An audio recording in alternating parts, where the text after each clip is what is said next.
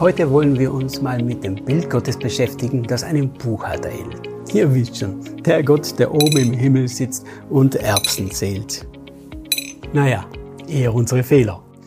Dass wir uns Gott, wenn überhaupt, auf eine bestimmte Art und Weise vorstellen, ist normal. Aber es wird tragisch, wenn ein Bild entsteht, das ausgrenzt oder gar als einzig Legitimes deklariert wird.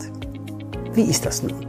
Ähnelt Gott einem Buchhalter ein Buchhalter ist übrigens ein sehr verantwortungsvoller Job und es gibt tatsächlich einige Stellen in der Bibel, die bestätigen, dass Gott über unsere guten wie schlechte Taten Buch führt.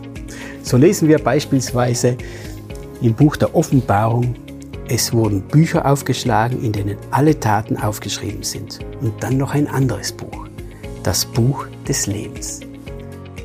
Nehme ich aber nur eine solche Stelle und gründe darauf meine Meinung oder mein Bild von Gott, dann ist das zu kurz gesprungen. Denn auch wenn wir, um bei der Buchführung zu bleiben, Schulden auf uns laden, nämlich durch böse Worte, falsches Handeln oder weil wir Gott nicht als Gott anerkennen wollen, so hat er doch dennoch immer wieder deutlich gemacht, dass er sich wünscht, dass wir schuldenfrei durchs Leben gehen können. Aber wie? Stell dir vor, jemand gibt dir einen hohen Kredit. Doch dann stellst du fest, dass du diesen Kredit beim besten Willen nicht abbezahlen kannst. Dein Geld reicht einfach vorne und hinten nicht.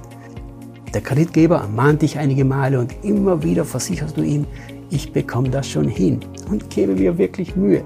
Aber es geht einfach nicht.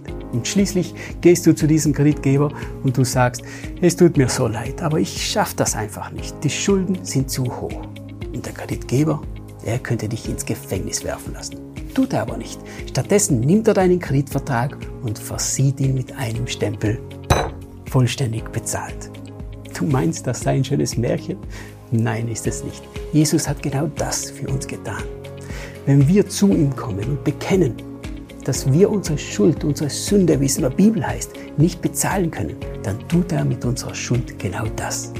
Im Kolosserbrief, da lesen wir, er hat den Schuldschein der mit seinen Forderungen gegen uns gerichtet war, für ungültig erklärt.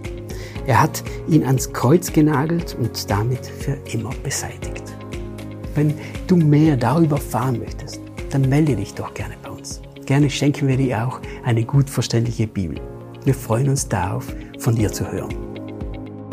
Vielen Dank, dass du dir den My Input Impuls angehört hast. Wenn du mehr wissen willst, geh auf unsere Website myinput.it oder folge uns auf YouTube, Facebook und Instagram.